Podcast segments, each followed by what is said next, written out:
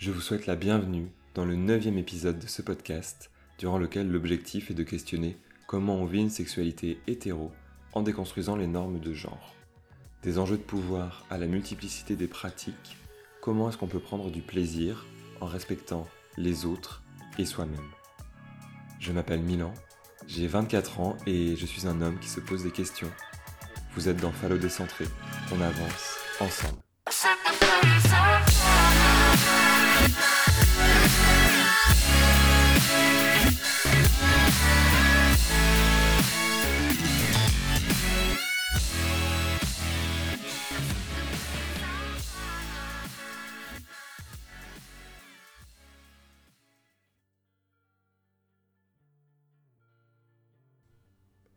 Pour ce neuvième épisode, je souhaite l'amener d'une manière différente des autres rendez-vous qu'on a pu avoir jusque-là.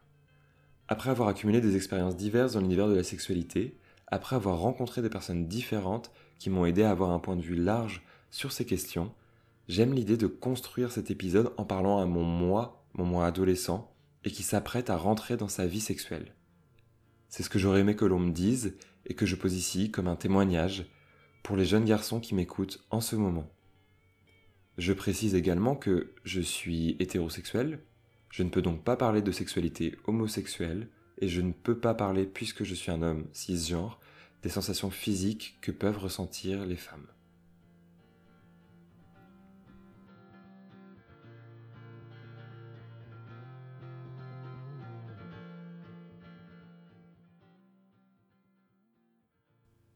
Tu as commencé ta vie sexuelle dans la violence. La première fois que tu as été confronté à la sexualité, ça comprenait un cheval. Un copain de collège était très fier de nous montrer une vidéo dans laquelle une femme effectuait une fellation sur l'animal et recevait une quantité de sperme démentielle sur le visage. La deuxième expérience sexuelle que tu as pu vivre, c'était en faisant des recherches pour un cours de français sur Internet, et durant ces recherches, t'es tombé par hasard et dans ton innocence d'enfant sur une nouvelle parlant d'une jeune fille qui se fait violer par un homme, puis par un chien. Tes premiers pas dans l'univers du sexe étaient pour le moins représentatifs de l'imaginaire érotique ultra violent et dominant des hommes sur le corps et l'esprit des femmes. Ce qui était dur, c'est que t'arrivais pas à faire la différence entre la découverte d'un monde tout nouveau, qu'est la sexualité, et la violence énorme qui gravite autour du monde du sexe. Le sexe était violent, et il l'était vers les femmes et pas vers toi. On t'a appris alors, même si t'avais jamais pratiqué le sexe, à être dominant sous couvert d'une virilité à performer. Tu te rendras vite compte que tu ne vas pas mettre ton énergie dans la construction de ta sexualité, mais dans la déconstruction d'une sexualité violente et oppressive.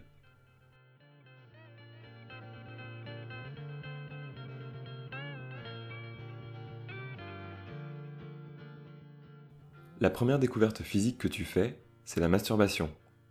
Les copains en parlent et tu sais, tu sens qu'il y a un grand enjeu autour de tout ça, tu le comprendras plus tard, mais ceux qui en parlent le plus, c'est souvent ceux qui sont renseignés en effet le plus tôt, mais pas forcément ceux qui en font le plus. Il y a entre les garçons un enjeu de domination autour du sexe qui arrive justement à ce moment-là. Ça commence par celui qui sortira avec une fille en premier, celui qui embrassera une fille en premier, celui qui fera l'amour en premier. Et ceux qui seront dans les derniers seront moqués puisque le sexe est un enjeu de pouvoir, il y a une forme de performance qui se met en place entre les garçons, et les filles en sont le terrain de jeu. La masturbation, c'est le moment où tu découvres une partie importante de ton corps. Tu comprends que tu as un sexe. C'est une étape énorme parce que ce que tu appelais ton zizi euh, n'a pas plus d'importance que ta main ou ton oreille. C'est un élément de ton corps qui a une utilité et point. Mais avec la découverte du plaisir solitaire, ton zizi, il devient ton sexe. Et c'est une grande étape. Les premiers moments où tu fais des essais, sont un peu hasardeux, mais t'as bien compris que c'est quelque chose d'agréable, destiné à avoir du plaisir, et que ce plaisir, il est intime. Tu sens que tu veux pas en parler à tes copains peut-être, et encore moins à tes parents. Et t'en as tout à fait le droit puisque c'est à toi. Et c'est très sain. T'es en train de tisser un lien privilégié avec ton corps, avec ton plaisir, t'apprends à le connaître, et lorsque tu commenceras à faire l'amour avec d'autres personnes quand tu en auras envie, alors tu connaîtras beaucoup mieux tes réactions, tu sauras reconnaître quand ton corps est excité, trop excité ou trop fatigué, etc. C'est quelque chose d'intime, mais tes copains ils arrêtent pas d'en parler. Peut-être que toi, t'as pas forcément envie d'évoquer tes expériences. Et ça fait pas de toi quelqu'un d'étrange. Ça fait pas de toi quelqu'un de coincé. Tu choisis juste de placer ton niveau d'intimité. Ce plaisir solitaire, il est à toi. Il fait partie de ton jardin secret et personne n'a le droit de te culpabiliser sur ton rapport à la sexualité. Le problème, et je le disais tout à l'heure, c'est que la sexualité dans un groupe de garçons, elle est marquée par la compétition et en plus la société t'a éduqué sans que tu le saches à te sentir fort ou faible selon si tu suis les codes de cette société. Par exemple, si tu avais été le premier à te masturber, tu aurais pu t'en vanter, t'aurais été hyper cool parce que t'aurais été le premier à faire l'expérience, mais en fait t'aurais fait un spectacle de ton intimité.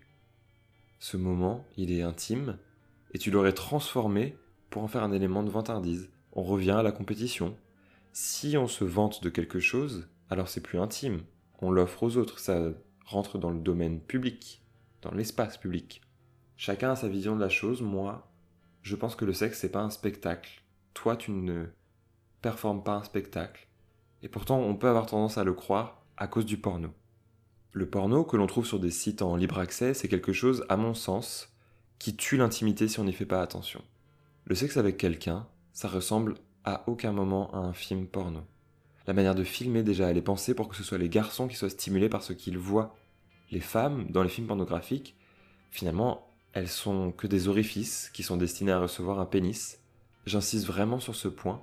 La sexualité, entre un homme et une femme, en tout cas de ce que je connais, elle est extrêmement diverse. Elle peut être douce ou plus musclée, joueuse, très lente ou au contraire très rapide. Elle peut être dans un moment de plaisir partagé, comme la pénétration par exemple, et j'en reparlerai plus précisément un peu plus tard. Ou au contraire, elle peut être pensée comme un moment uniquement pour une des deux parties. Par exemple, faire un cunilingus ou caresser la prostate de l'autre, et que la relation sexuelle s'arrête là. Le porno tue toute cette diversité et on peut le découvrir au moment où on construit notre sexualité. C'est la pire manière qui soit d'apprendre à faire du sexe de qualité où chacun prend du plaisir et se sent libre. Et en plus, il existe beaucoup d'autres moyens d'avoir une création d'érotisme avec soi ou avec quelqu'un d'autre. Par exemple, la pornographie féministe, qui met l'accent sur le plaisir des deux partenaires et pas seulement d'un homme, des podcasts sexuels qui vont chercher l'excitation par l'audio. Il y a également de la poésie érotique, des romans érotiques, des nouvelles érotiques, en bref, il existe beaucoup beaucoup d'autres moyens de susciter l'excitation que le porno violent pour les femmes. Mais je reviens à mon fil rouge, tu as donc un rapport à la masturbation qui s'est construit. Tu as ton rapport intime à ça. Tu en parles peut-être à tes amis, et arrive le moment où tu as envie de faire l'amour avec quelqu'un. Ça peut être ta copine, ça peut être une fille que tu aimes bien, L'important, c'est que tu puisses en parler avec elle. On peut entendre que la sexualité, c'est quelque chose d'animal, d'instinctif, que ça ne se réfléchit pas, mais que ça doit se vivre. C'est une grosse, grosse connerie. La sexualité, en effet, elle est basée sur un partage de l'instant avec son ou sa partenaire, mais elle se construit exactement comme on construit une relation amicale ou amoureuse. C'est bien pour ça qu'on parle de relation sexuelle. Le sexe, ça se discute. Il faut dire ce que l'on aime, il faut dire ce que l'on n'aime pas, il faut demander à l'autre si il ou elle a envie de telle ou telle chose, et ça sera jamais bizarre. C'est toujours bien de poser une question, de demander avant de tenter quelque chose parce que ça, ça s'appelle le consentement. Et c'est nécessaire pour respecter ton ou ta partenaire. Si tu ne le fais pas, t'es violent. Et il n'y a pas d'entre-deux, il n'y a pas de zone grise. Si tu ne demandes pas à l'autre ce dont elle ou il a envie, si tu fais quelque chose sans demander la permission, simplement parce que tu en as envie, t'es violent. Et justement, le meilleur moyen pour passer un moment de sexe nul et qui peut devenir violent, c'est de rien dire, en imitant ce qu'on a pu voir ailleurs, par exemple, dans du porno. Par contre, communiquer, est-ce que ce serait pas le moyen le plus efficace pour créer le sas de confiance dans lequel on se sent libre dans ses réactions? Par exemple, oui, on peut faire des têtes bizarres quand on a un orgasme, mais si on prend le problème, ou en tout cas la question à l'inverse, est-ce que cette tête bizarre, elle n'est pas très plaisante pour la personne qui offre cet orgasme? C'est compliqué de créer ce sas de confiance parce que, en étant des garçons, on est le plus souvent entouré d'autres garçons et c'est toujours pareil, l'idée de masculinité arrive et on n'ose plus rien faire par peur du jugement des membres de son groupe. C'est une pression qui est énorme et elle est mise sur la sexualité alors même que peut-être on l'a jamais expérimenté. Je me souviens par exemple d'un anniversaire, au moment où je me rapprochais d'une fille, un bon copain avait cru drôle de m'offrir une bougie avec des étapes marquées sur cette bougie. Il y avait l'étape d'aller boire un verre, l'étape du premier bisou, l'étape de faire une soirée ensemble avec tous les copains. Et la dernière étape, tout en bas de la bougie, c'était la première fois. L'étape ultime de la quête, il fallait que je fasse l'amour. Et j'insiste sur le verbe. Il fallait. Je devais.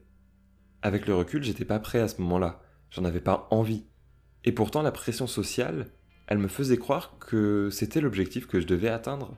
Et avec cette idée d'objectif, je retrouvais la notion de compétition, donc celui qui atteindra le plus d'objectifs dans le temps le plus court. C'est compliqué alors d'avoir de la disponibilité avec sa partenaire pour communiquer et pour construire une sexualité qui est chouette. Ce qui est également intéressant, c'est qu'à cette époque de ma vie, je me sentais en grosse différence de niveau de maturité avec mes copains. J'étais un des derniers à ne pas avoir fait l'amour, alors que je plaisais aux filles, ce qui était difficilement compréhensible pour mes potes.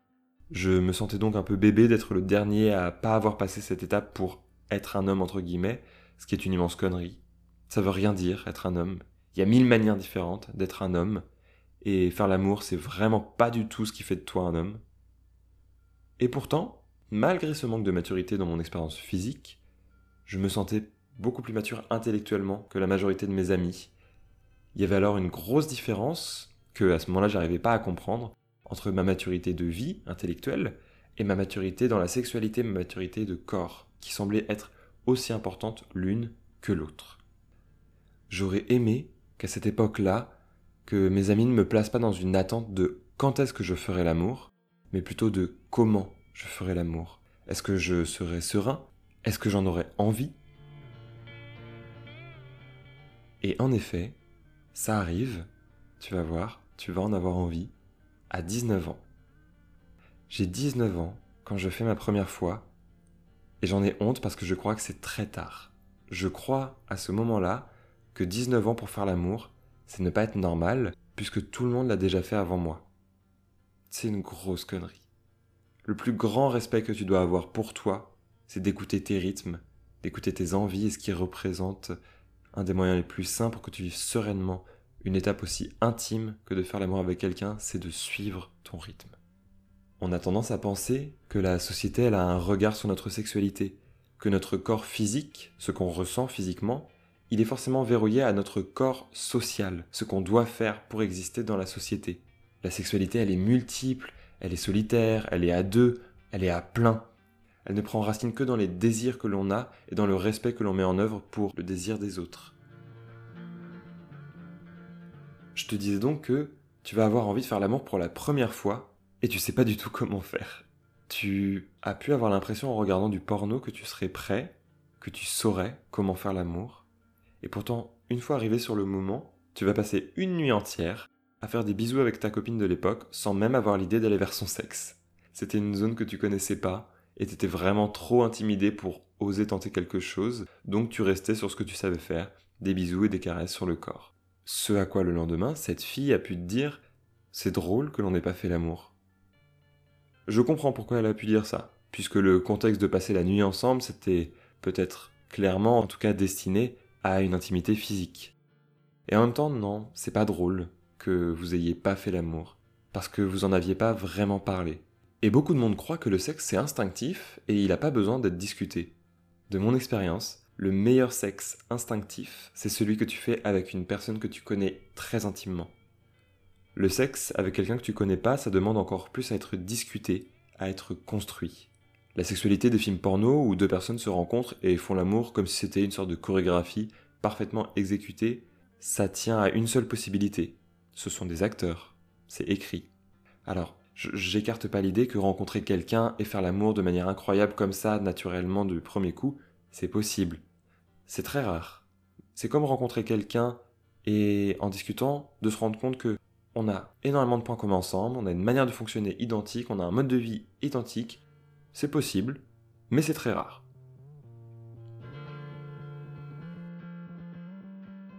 Je reviens donc à mon histoire. Tu es le lendemain de cette nuit de bisous, et tu lui avoues que tu n'as jamais fait l'amour. Et là, ça foire. T'en parles pas, vous en parlez pas. Elle te dit juste Ok. Et le sujet change. Et la nuit suivante, tu es dans son lit encore, t'es prêt à faire l'amour, et t'es surtout extrêmement inexpérimenté, donc tu lui demandes comment faire, puisqu'elle a plus d'expérience, ce qu'il y a à savoir. Elle va te dire une seule chose, de mettre un préservatif, rien d'autre, pas d'autres mots, pas de construction du désir à travers des caresses avec les mains, la bouche, la langue, toute la peau. Rien du tout, à part une capote. Je trouve que cette anecdote elle est intéressante parce qu'elle montre bien la pauvreté de l'éducation sexuelle institutionnalisée. On nous apprend à l'école à nous protéger en mettant une capote. Et c'est tout. L'éducation nationale, donc le système étatique, n'apprend pas ses enfants à partager du plaisir. Il leur apprend à se protéger d'un danger. Il associe la sexualité dans sa première rencontre avec un adolescent ou une adolescente à un danger. Comment, alors, est-ce qu'on peut s'étonner que tant d'hommes ne sachent pas ce qu'est un clitoris? J'ai appris l'existence de cet organe féminin dédié uniquement au plaisir via une amie qui m'a raconté, et ça me met en colère. J'attends d'une organisation d'État à ce qu'elle éduque pour vivre mieux. Et la pudeur autour de la sexualité n'amène qu'à en faire un danger de transmission de maladies c'est pas possible pour moi. Qui plus est, on apprend une sexualité centrée autour d'un pénis dans un vagin, une sexualité qu'on appelle phallocentrée. Et cette sexualité phallocentrée, c'est un poison qui va t'apprendre à voir le corps des femmes comme des territoires à conquérir, un tableau de chasse à constituer où chaque orifice dans lequel tu auras mis ton sexe sera un terrain conquis. Martin Page, qui est un auteur français, dans son essai qui s'appelle Au-delà de la pénétration, a les mots suivants il est courant de penser que les hommes ont une femme quand ils ont couché avec elle. Ils l'ont soumise, ils ont gagné quelque chose. Beaucoup d'hommes hétérosexuels ont un plaisir à se croire supérieurs et à dominer les femmes. Ils ont pénétré, ils sont victorieux. C'est là où je comprends pourquoi la virginité chez l'homme est moquée. Un homme vierge, il n'a pas pénétré, il n'a pas conquis de territoire. Son sexe n'a aucune médaille à afficher. On retrouve la trace de ce schéma de pensée chez les Grecs anciens, un homme qui pénètre un autre homme, c'est ok. Un homme qui se fait pénétrer, c'est un faible, un mou, quelqu'un qu'on respecte pas du tout. Idem dans l'imaginaire des prisons, où le plus viril des tolards qui sodomise un autre sera pas considéré comme ayant une pratique homosexuelle, cette pratique elle-même qualifiée de manière ultra violente comme honteuse, toute pratique sexuelle consentie et respectueuse ne sera jamais honteuse, ça qu'on soit bien d'accord là-dessus. Pour revenir à ce que je disais, celui qui pénètre, il prend le pouvoir sur l'autre selon la société masculiniste, toxique et viriliste. Le corps pénétré, il est perçu comme un territoire, et c'est une bêtise énorme. Quelle violence que de croire qu'un pénis qui pénètre un orifice démontre une forme de puissance. Où est le plaisir? Où est le partage avec l'autre? On est éduqué par l'école, puis par le porno, à être des petits soldats prenant d'assaut un bastillon. On est alors très loin de l'imaginaire de l'intime et du plaisir partagé. Mais je continue à te raconter ce que tu vas pouvoir euh, expérimenter. Tu es donc sur le point de pénétrer ta partenaire pour la première fois de toute ta vie, et ton premier réflexe, ça va être de s'arrêter, de t'arrêter 5 secondes pour apprécier le moment avant de ne plus être vierge, puisque dans ta tête à ce moment-là, tu vas devenir un homme, car tu conquis un territoire. Tu vois, le schéma il se concrétise directement. Tu es éduqué dans l'idée qu'à ce moment-là, tu ne vas pas prendre du plaisir du partage, du plaisir du corps, mais non, tu vas être dans un plaisir de la conquête. Et forcément, puisque tu es uniquement concentré sur toi, sur la portée sociale de ce que tu es en train de vivre, alors que vraiment tu es plutôt dans une portée intime à ce moment-là, tu es pris dans une peur de ne pas faire jouir ta partenaire ou de jouir trop tôt ou trop tard, puisque tu as toujours pareil, des, grands codes dans la tête qui te font te dire que tu dois jouir à tel moment, tu dois faire jouir ta partenaire, etc. Tout ça fait que, au bout de quelques minutes, à être dans ta tête et pas du tout dans l'instant présent, bah tu débandes. Et alors là, c'est la catastrophe. Tu te sens nul, tu te dis que tu as un problème, tu te dis que t'es pas normal.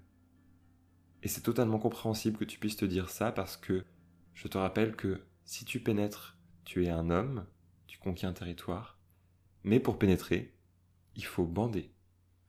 Sauf que bander quand on est totalement concentré sur tout ce qui pourrait arriver si ça va pas dans le sens qu'on veut, c'est comme dire à son corps que finalement on n'en a pas envie. Et le corps humain, il est bien fait. Il réagit, et l'érection, elle s'en va. Tu sais, ne pas bander, c'est normal, parce que c'est purement physiologique. Comme parfois t'es fatigué, tu cours moins vite, ou tu réfléchis moins efficacement. Parfois, ton sexe, il va pas suivre exactement le même fonctionnement que ce dont tu as envie. Parfois, il fonctionne pas comme d'habitude. C'est normal. Sauf que, en partant des dessins de Zizi sur les murs jusqu'à certains menhirs érigés par les Celtes, on a un culte démentiel autour du pénis qui bande. Le sexe masculin, ça représente le symbole de la virilité, à tel point que le mot testicule vient du mot grec testis, qui veut dire le témoin. Les testicules, ce sont le témoin de la virilité, et les Grecs anciens le matérialisaient par exemple en jurant lors des procès de dire la vérité en se tenant les testicules. Je te laisse imaginer la scène qui devait être incroyable. Et puis, je sais pas si t'as remarqué, mais il faut toujours avoir le plus gros sexe possible. Ça vient aussi de cet héritage autour du pénis, qui est un objet de puissance, symbole du masculin. Et donc, puisque symbole du masculin, qui est contraire au féminin dans notre construction de société viriliste. Et cette société, elle est ce qu'on appelle binaire, c'est-à-dire que le monde, il est construit en opposition. En opposition par exemple fort, faible, chaud, froid, homme, femme. Mais pose-toi la question, après qu'on ait parlé de la sexualité masculine qui glorifie la pénétration, est-ce que vouloir un gros pénis, ça cache quand même pas le désir de prendre possession d'un vagin de la manière la plus large possible? Parce que ok, le fantasme du gros sexe chez l'homme pourrait encore chercher dans la construction autour de la possession d'un territoire, le vagin. Chercher à avoir un gros pénis, ça serait alors à mon sens le symbole d'une recherche de virilité cherchant à prouver deux éléments. Numéro 1, prouver que l'on est un vrai homme parce qu'on a un vrai sexe, le pénis est le symbole de la virilité. Et deuxièmement, avoir un gros sexe, ce serait avoir un outil encore plus efficace de conquête sur le corps féminin. Alors, tu me dirais peut-être qu'avoir un gros sexe, c'est bien parce que ça donne plus de plaisir à ton ou ta partenaire. Je peux pas te dire ce que c'est de vivre en étant dans le corps d'une femme, puisque j'ai un corps d'homme, je suis cisgenre, ce que je peux te dire, c'est qu'en commençant à écouter les femmes autour de moi et mes partenaires, la réponse est unanime. Un trop gros pénis, ça peut faire mal, voire ça peut empêcher de faire l'amour par pénétration. Le fantasme du gros pénis, m'a alors l'air d'être quelque chose de très masculin, et que les hommes projettent sur les femmes pour se convaincre eux-mêmes que leurs partenaires désirent beaucoup qu'ils aient un sexe imposant.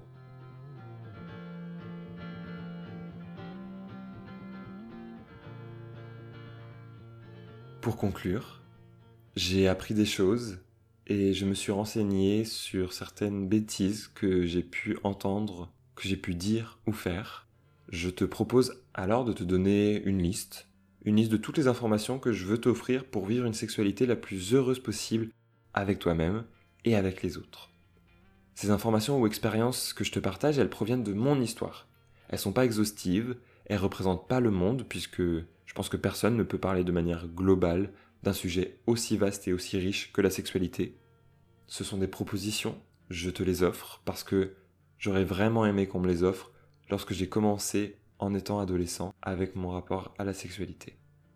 Ce sont que des propositions, je te les offre puisque j'aurais aimé qu'on me les offre à moi quand j'étais adolescent. J'aurais aimé qu'on me les offre pour que je commence ma vie sexuelle beaucoup plus sereinement que ce que j'ai pu vivre. Numéro 1. Les préliminaires, ça n'existe pas. La pénétration, c'est pas faire l'amour, puisque c'est une pratique parmi beaucoup d'autres. Caresser, effleurer, lécher, se regarder, se parler, et tout ce que tu peux imaginer dans le respect de toi et de l'autre. Ça, c'est faire l'amour. Numéro 2. Parler de sexe avec mes partenaires et demander ce qui pouvait plaire, ce qui pouvait faire peur, intriguer, ça a toujours rendu ma sexualité plus intense physiquement, émotionnellement, et ça l'a rendue plus sereine. Toujours, toujours. Numéro 3. Si tu bandes pas, ça n'arrête pas le moment d'intimité, et c'est pas grave. Tu peux donner beaucoup de plaisir sans ton sexe.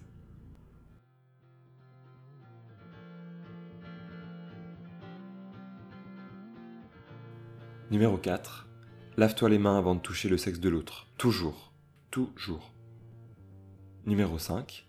Si tu jouis et que tu arrêtes la relation sans demander à ta ou ton partenaire si ça lui convient, t'es sacrément égoïste. Numéro 6. En parlant de jalousie, on est construit dans l'idée que le corps de la femme est notre territoire. C'est irrévocablement faux et c'est à toi de déconstruire cette idée. Numéro 7.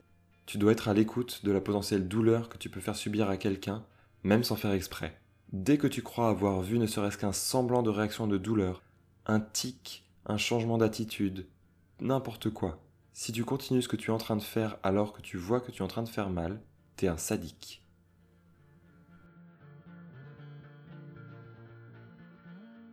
Numéro 8. Ce qu'un ou une de tes partenaires aimait peut être détesté par quelqu'un d'autre. Il faut parler pour le savoir. Numéro 9. Croire que tu peux faire aimer à quelqu'un une pratique qu'il ou elle dit ne pas aimer, c'est extrêmement prétentieux. Numéro 10. Tu as le droit de dire non. Et tu dois dire non si tu ne veux pas quelque chose. Et si l'autre ne le respecte pas, alors c'est une agression. Numéro 11. Si tu es un homme, alors tu es fertile tous les jours de ta vie. Une femme ne l'est que quelques jours par mois. Tu dois être impliqué dans la contraception. Numéro 12. Chaque vulve est différente, chaque corps est beau. Si tu juges une personne avec une vulve sur l'esthétique de son sexe, tu mérites pas d'avoir une relation aussi intime que la sexualité avec cette personne. Numéro 13. Envoyer une photo de ton sexe sans que l'autre l'ait demandé, c'est une agression. Numéro 14. Tu peux érotiser ton corps en étant un homme. La manière la plus efficace étant de savoir ce qui plaît à ton ou ta partenaire pour jouer sur sa corde sensible. Numéro 15. Si tu pénètres ton ou ta partenaire sans son accord, par exemple si il ou elle dort ou si il ou elle est ivre ou autre, alors tu es un violeur.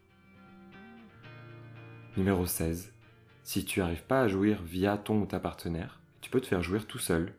Ça peut être très excitant de voir l'autre s'emmener jusqu'à l'orgasme. Qui plus est, c'est assez fort comme moment d'intimité à partager avec quelqu'un. Numéro 17. Le clitoris est très sensible, attention à pas y aller comme un bourrin. Cependant, la meilleure manière pour être au top c'est de demander à l'autre ce dont il ou elle a envie et de suivre ses indications. Numéro 18. Si tu n'as pas envie de faire l'amour, c'est ok. Ta sexualité, elle ne regarde que toi. Elle ne te définit pas en tant qu'individu. Tu as le droit de faire tout ce que tu veux, tant que cela n'atteint personne.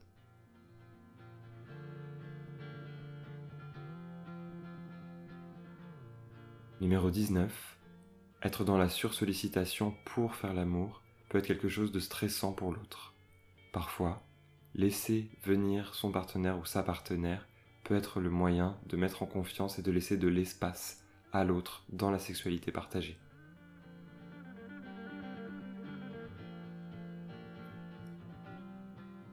Numéro 20.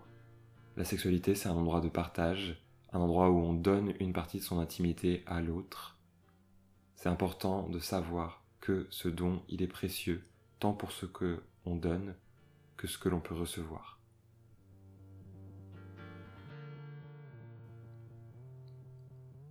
Je vous remercie d'avoir écouté ce neuvième épisode qui a été particulier à écrire. Je pense que la sexualité, c'est un endroit qui, qui rassemble ou converge beaucoup de questionnements autour des masculinités. Je vous invite donc à partager autour de vous ce podcast, à vous abonner sur Instagram pour avoir toutes les informations et à consulter les ressources qui sont disponibles en bio sur Instagram ou directement via le site Pearl Trees pour nourrir en autonomie votre réflexion. On se retrouve pour l'épisode 10, le dernier du premier cycle imaginé pour ce projet de podcast questionnant la manière de se construire en étant un homme. Prenez soin de vous Faites l'amour sereinement et dans le respect de vous et des autres. Salut